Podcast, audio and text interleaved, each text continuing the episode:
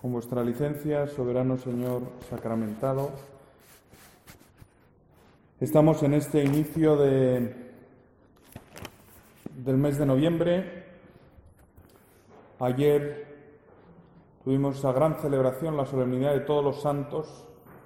Celebramos a parte de la Iglesia que está ya gozando de Dios, unida plenamente a Dios, disfrutando de, la comunión con Dios y con los demás cristianos. Y hoy celebramos a la iglesia que está en el purgatorio. Más que celebrarla, la recordamos. Un día que en muchas familias pues se aprovecha para ir al cementerio y si habéis ido hoy al cementerio, pues Habréis visto que estaban todas las tumbas, bueno, no todas, pero muchas llenas de flores. En algunas había también velas. Y la verdad es que a la hora que yo me acercaba era ya un poco tarde y había gente, pero no, tanta. Otras veces pues ves más grupos de gente, pero llegado ya al, anochecer. y son días especiales estos primeros de noviembre, pues para reforzar, aumentar nuestra oración por las almas de esas personas que nos han dejado. Y la Iglesia nos lo pone como muy fácil, como muy fácil. Es un poco como lo del corte inglés, que también están ahora en los ocho días de oro, si vais a ir al corte inglés, em, pues veréis que pone ocho días de oro, aunque no creo que sea por esto, será por otro motivo, pero para la Iglesia son ocho días de oro porque son ocho días en que cada vez que nos acercamos a rezar a un cementerio, a una iglesia donde hay alguien enterrado, podemos ganar una indulgencia plenaria. Basta ir ahí, rezar por los difuntos, rezar un credo, por el Papa, comulgar y confesarse una semana antes, una semana después. Y tenemos una indulgencia plenaria que significa que la Iglesia que está ya en el cielo, por los méritos de los santos, es decir, simplemente por, por el bien que han hecho los santos, pues un alma del purgatorio entra directamente al cielo. Se purifica. Es decir, lo que a ti te faltó, todo aquello en que tú estuviste apegada a cosas materiales, apegada a tu vanidad, apegada a tu soberbia, apegada a tu pereza, pues todo eso que hacía de tu corazón un corazón pequeño se expande, se llena de vida gracias a, los méritos de los santos, al bien que hicieron los santos. Y la Iglesia como que nos lo pone muy fácil porque es una manera de vivir la unidad con todos los cristianos, los que estamos en la tierra, los que están en el purgatorio purificándose, los que están ya gozando de Dios. Mes de noviembre es un mes para disfrutar de la iglesia entera. Disfrutar de la iglesia entera. Disfrutar de esa realidad de la iglesia que no es simplemente lo que vemos, lo que aparece en los periódicos, ¿verdad? Que, que tantas veces a lo que nos lleva es a pedir perdón. Sino que es la iglesia de los santos, de los que ya están gozando de Dios, de los que han hecho del mundo un lugar un poco mejor. Y de los que han amado a Dios aunque han amado también su egoísmo, pero que están en camino de entrar a Dios. Días para disfrutar de esa unidad, disfrutar de esa verdad tan importante para nosotros, que es que la muerte no acaba con la vida. Como dice el prefacio de difuntos, y es una inscripción que se encuentra en muchos cementerios, en muchas de las tumbas, Aquí hay inscripciones de todo tipo, pero mm, una de las más comunes es vita mutatur, non tollitur. La vida cambia, no se nos quita. No es que con la muerte se acabe la vida, no, simplemente cambia, cambia. Es algo que Jesús muestra con extrema claridad ya en sus palabras. Claro, lo que lo muestra mejor es su resurrección. Pero lo muestra ya en sus palabras, cuando los saduceos, que eran un grupo dentro de los judíos, em, que no creían en la resurrección. Creían que después de muertos pues llevábamos una vida pues como de sombras, como pensaban también los griegos, de sombras que viven en el, en el Hades, le llamaban los griegos, el Sheol, le llamaban los judíos, donde viven las sombras de los hombres, una vida como reducida. Y, le plantearon a Jesús aquel caso un poco extraño, ¿no? De si un hombre toma una esposa y se muere, claro, Moisés nos dijo que la esposa se case con su hermano. Pues se casó con el hermano. Y el hermano también se murió. Y entonces se casó con otro hermano. También se murió. Se casó con otro. También se murió. Y, y entonces cuando resuciten, si, si es verdad eso de la resurrección, entonces ¿de quién será la esposa? Porque ha sido de todos. Es una de las respuestas de Jesús como que, como que te hace ver que el Señor les miraría diciendo, es que no habéis entendido nada. ¿Os pensáis que el otro mundo es como este, pero como con más luz? ¿O qué? Como a veces nos imaginamos que en el cielo será pues lo mismo que aquí, pero como a lo bestia. ¿no? Entonces en, el cielo también habrá gofres. Pues, pues, típicas cosas que nos imaginamos. ¿no? Y el Señor, claro, les dice, los hijos de este mundo se casan, pero los que son dignos de alcanzar el otro mundo y la resurrección de los muertos no se casan ni ellas ni ellos, porque ya no pueden morir otra vez. Son iguales a los ángeles e hijos de Dios, siendo hijos de la resurrección. Ya no necesitan algo que, sea un signo del amor de Dios, como es el matrimonio, sino que van a tener el amor de Dios a 100%, en plenitud. No, necesitan el signo. Cuando te dan, ¿no? Eh, pues por reyes, ¿no? Típica cosa de reyes que vas a, te regalan lo que sea, una camisa, y no te gusta la camisa, o te queda grande, o pequeña, como te quede. Y entonces vas a cambiarla. Además, siempre es ventajoso cambiarlo porque están de rebajas y entonces puedes comprar eso y algo más. Siempre es una. ¿eh? Siempre tiene su emoción. Entonces vas y lo cambias, pero no hay de tu talla. Y entonces te dan un papel que pone vale por una tarjeta de estas, ¿no? El corte inglés con, el dinero. Es el signo de lo que te van a dar, pero todavía no lo tienes. Tienes que volver al cabo de un tiempo, que es cuando la van a traer. Y cuando vuelves y te la dan, ¿qué haces con ese papel? Pues ya no tiene sentido, lo que tiene sentido es la camisa que te han dado. Entonces dices que no habéis entendido nada, no entendéis que, que en el fondo todo lo que vivimos en esta tierra, incluso lo más lo más hermoso que tenemos, que es el amor entre un hombre y una mujer. Signo del amor de Cristo y la iglesia, es que es lo más hermoso que tenemos. Pues incluso eso en el cielo nos va a parecer pequeño. Esto les ha hecho pensar a mucha gente.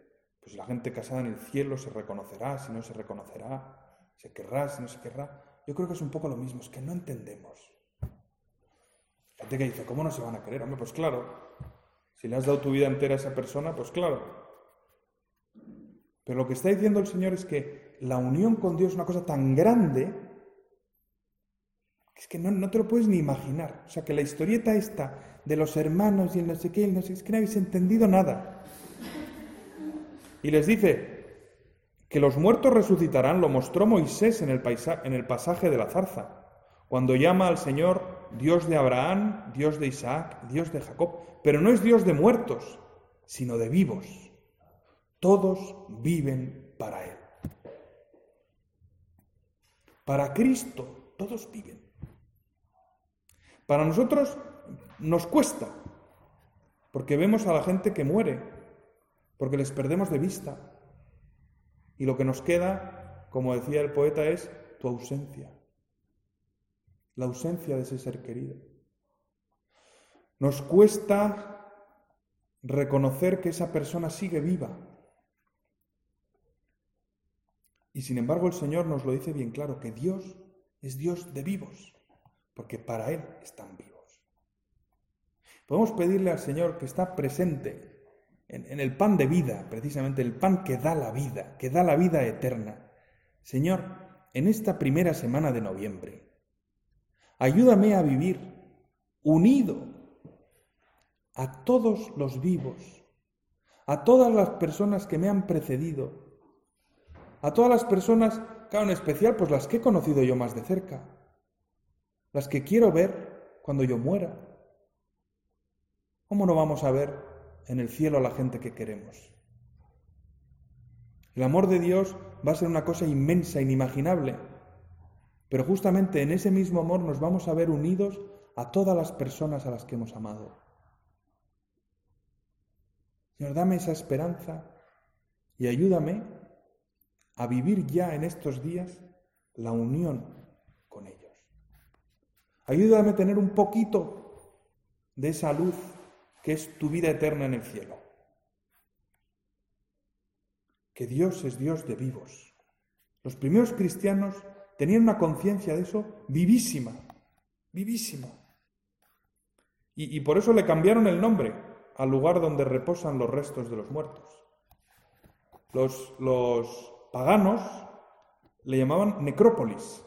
Y todavía cuando vas a, a Roma, pues te, te, enseñan la necrópolis, por ejemplo, la necrópolis vaticana, donde estaba enterrado San Pedro. Era un cementerio pagano. Una necrópolis, una ciudad de los muertos. Necros, necros, muerto, polis, ciudad, ciudad de muertos. Nosotros, pues nadie dice, oye, voy un momento a rezar a la necrópolis. En ningún cartel pone necrópolis. Yo no, sé, no he puesto en Google Maps necrópolis Pamplona, pero no sé si saldrá algo, no creo. Nosotros, ¿cómo le llamamos? Nosotros le llamamos cementerio. ¿Qué es dormitorio, el lugar donde las personas duermen. Porque nosotros creemos que los muertos no han muerto para siempre. Simplemente sus cuerpos duermen esperando la resurrección. Y sus almas viven en Dios. Y eso es lo que la Iglesia en este mes de noviembre nos anima a considerar. Y nos anima también a, a hacer vida nuestra rezando más por los difuntos. Pues eso, en estos ocho primeros días, acercándonos a rezar a, esos lugares donde haya difuntos y poder rezar por ellos. Hoy mismo basta simplemente rezar un Padre Nuestro, un credo en la iglesia, en un oratorio, en cualquier oratorio, aquí mismo, para tener una indulgencia plenaria por un alma del purgatorio. A lo mejor por esas personas por las que nadie reza. Porque también eso es bonito, que recemos por aquellos que no tienen nadie que rece por ellos. Vosotros vais al cementerio, ahora mismo, el cementerio de Pamplona, pues hay, unos, hay, hay unas tumbas que están limpias, hay otras que están llenas de, de malas hierbas que salen por las junturas de las piedras. Hay unas que están llenas de flores, hay unas que es impresionante, están absolutamente colmadas de, de, flores, de velas, de todo tipo de adornos, y otras en que no hay nada. Hay tumbas en que hay gente que reza, hay otras en que nadie se para. Jesús, yo quiero rezarte por esas almas que no tienen a nadie que rece por ellas.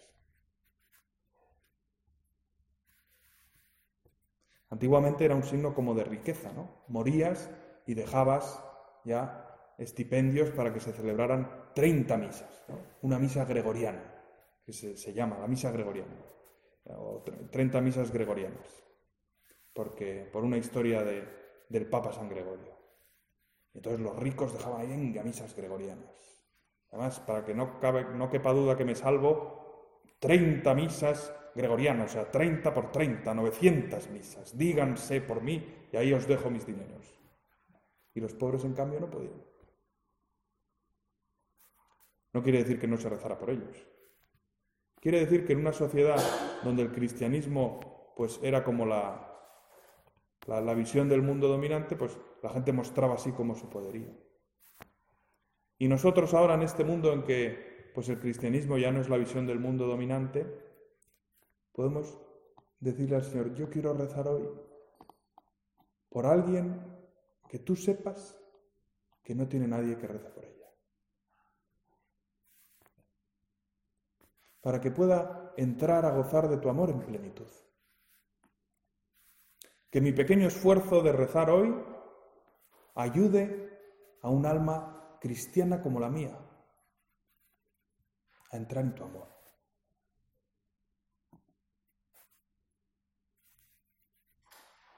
Y la Iglesia nos lo pone muy fácil.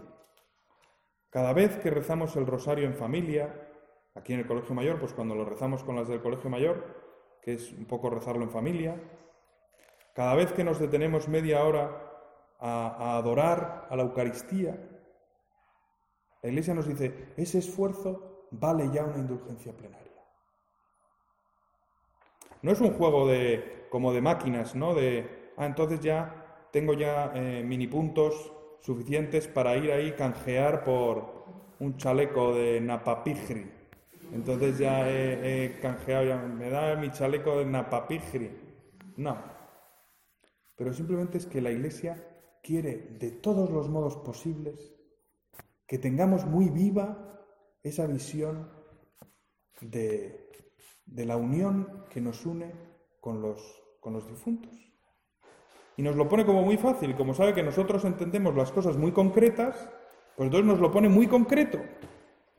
Aunque en el fondo no es que sea una cosa de mini puntos, sino que es una cosa de que el amor de Dios es infinito y los méritos de los santos, pues la Virgen María. ¿Cuántas historias hay de la Virgen María salvando a pecadores? Es una maravilla. Y sin embargo la Iglesia nos dice, vosotros también podéis echar una mano. Vosotros también podéis ayudar a vivir esta unión entre vivos y vivos de otra manera. Vivos de otra manera.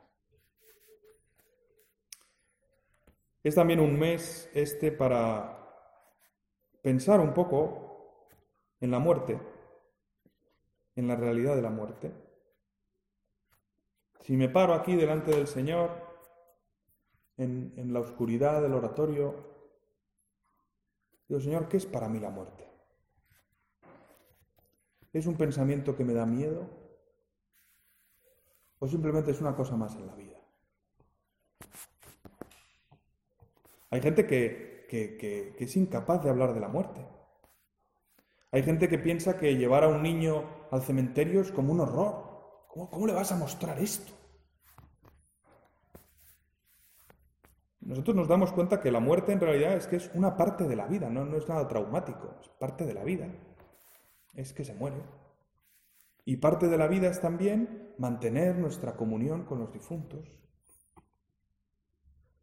Dice el libro de la sabiduría, las almas de los justos están en manos de Dios y no les tocará tormento.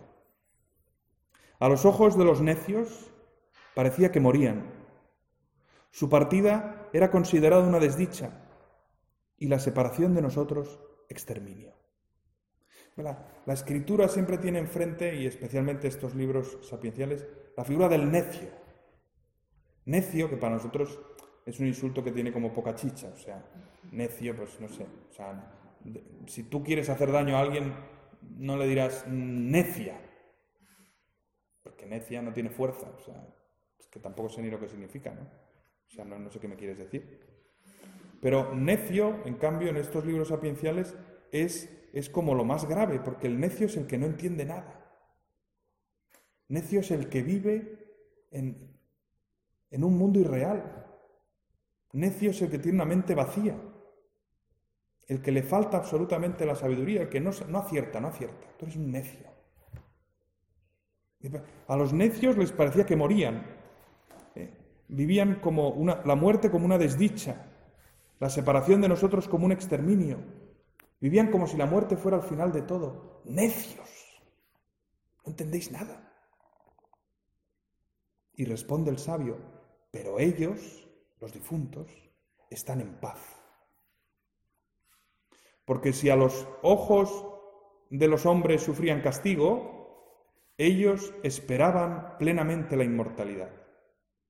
A cambio de una leve pena, recibirán grandes bienes, porque Dios los puso a prueba y los encontró dignos de Él. Qué bonito. Se presentaron delante de Dios y eran dignos de Dios. Dignos de Dios. ¿Por qué? Porque tenían un corazón puro. Los probó como oro en el crisol, los aceptó como sacrificio de holocausto. Sacrificio de holocausto es el que se quemaba entero, el que no se reservaba ninguna parte. Y para esos sacrificios se ofrecían víctimas hermosas, buenas, sin mancha, sin defecto. Y el oro que se prueba en el crisol, el crisol es ese horno donde el oro se pone a arder a una temperatura altísima que hace que se, funda. Entonces se funde el oro y cuando el oro se funde, lo que no es oro queda como flot o se, o se funde, porque es tan caliente que se quema, o queda colgando encima. Y entonces hay que separarlo y quitarlo. Eso es la ganga, la ganga. El oro hay que purificarlo de la ganga, de todo lo que no es oro. Y eso es lo que hace Dios. Cuando morimos, nos presentamos delante de Dios y, en contacto con un amor tan grande, es que te fundes. Y sobre todo, queda claro lo que en tu corazón es oro y lo que es impureza, lo que es ganga. Y dice, Señor, si yo muriese ahora, si yo me presentase ante ti ahora, si mi corazón entrara en contacto de verdad con el fuego eterno de tu amor, ¿qué ganga saldría? ¿Qué habría dentro de mí que fuera oro, valioso? Lo propio de una hija de Dios. ¿Y qué habría en mí que fuera ganga? impureza. Pues Señor, ayúdame a arrancar de mi corazón todo lo que sea impureza. Ayúdame a arrancar de mi corazón esa ganga, que va a estar ahí siempre, porque también tenemos como un fondo de ganga, ¿no? Que es el pecado original, un fondo de ganga en el corazón. La ganga tiende a la ganga, lo impuro tiende a lo impuro, pero también lo puro tiende a lo puro. Y, por eso cuando fundes dos piezas de oro, como se hace a veces, ¿no? Que tú vendes piezas de oro, estos sitios que pone compro oro, pues compran oro y ese oro lo funden para hacer otras cosas. Y, cuando fundes dos, dos joyas, por ejemplo, de oro que tienen algunas impurezas, pues lo que es oro se, se funde, se junta. Y las impurezas, pues hay que apartarlas. Pero lo puro lleva lo puro y lo impuro se junta con lo impuro. Y por eso en, nuestra vida siempre tendremos como una tendencia a, cosas que nos aparten de Dios, a cosas que, nos, que nos unan más a este mundo y no al mundo entero con Dios, con los, con los santos. No nos puede sorprender eso. Pero sí que nos ayuda para mirar a nuestro corazón y pedirle al Señor, Señor, purifícame. Purifícame. No me da miedo morir. Pero me sabe mal morir sin haber podido purificar mi corazón. Morir sin haber aprovechado todas las oportunidades que tú me das de querer. Me gustaría vivir a fondo cada día de mi vida para aprovechar al máximo todas las oportunidades que me das de querer. Todas las oportunidades que me das de, dirigir mi vida por la generosidad, por la preocupación por los demás y no por el egoísmo. Es muy bonito pensar que en las bienaventuranzas, que las leímos ayer en misa porque son como el retrato robot de Cristo y el retrato robot de los santos, los bienaventurados, justamente los felices. Bienaventurados, felices, santos, son sinónimos. Y entre las bienaventuranzas que son muy variadas, pues hay dos que están en presente. Hay muchas que están en futuro. Bienaventurados los mansos, porque heredarán la tierra. Bienaventurados los que tienen hambre y sed de justicia, porque quedarán saciados. Pues ahora tal y luego cual. Pero hay dos que están en presente. Y una es, bienaventurados los que padecen persecución por causa de la justicia, porque suyo es el reino de los cielos. Los que padecen por la justicia, los que por hacer las cosas bien son objeto de burla, son perseguidos, son acusados, son felices, porque el reino de los cielos es suyo. Bienaventurados, la otra que está en presente, es la primera. Bienaventurados los pobres de espíritu, porque suyo es el reino de los cielos. ¿Quiénes son los pobres de espíritu? Los que, los que no tienen el corazón apegado a las cosas de la tierra. Los que no están demasiado preocupados de lo que tengo, lo que no tengo, lo que me falta. Pero son también los que se ven delante de Dios como hijos que necesitan y que piden. Son pobres.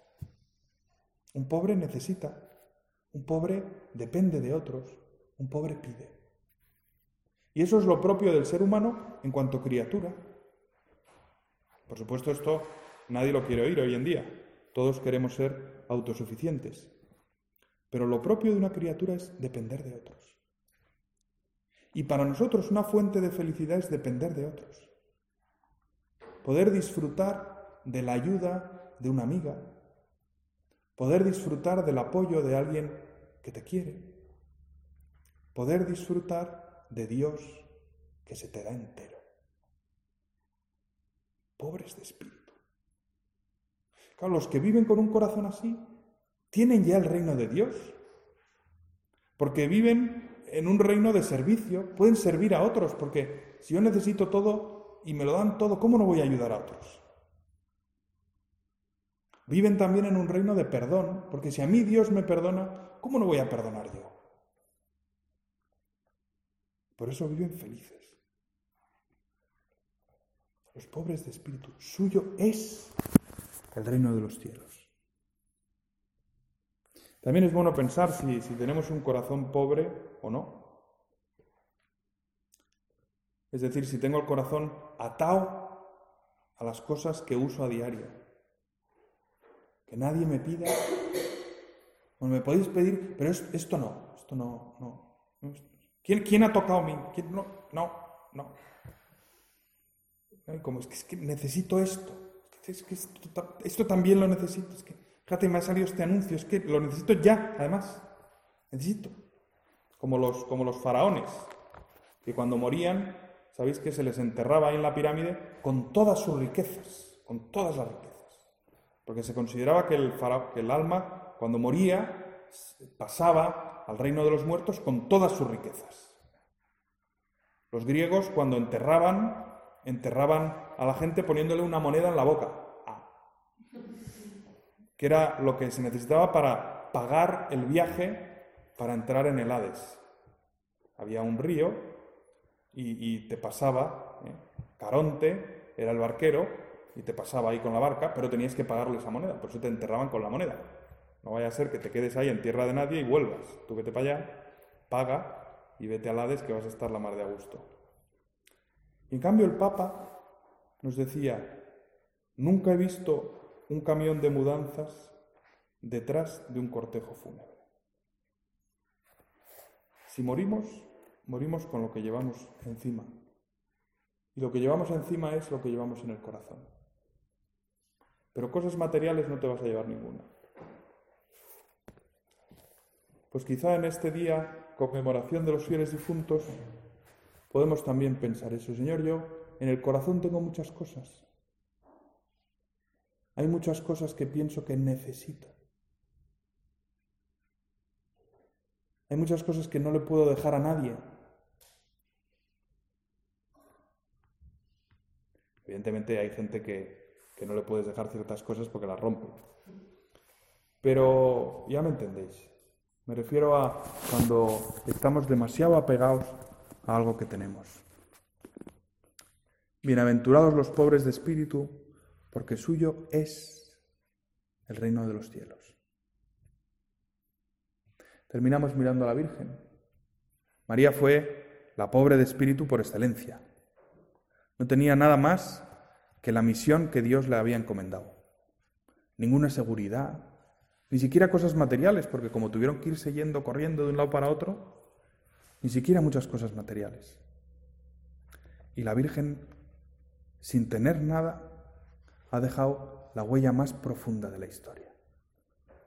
Le pedimos a la Virgen que nos ayude a vivir así y que nos ayude a vivir también en comunión con todos los cristianos, los vivos ahora en la tierra, los que están ya en el cielo y los que se están purificando y a los que queremos acercar a Dios.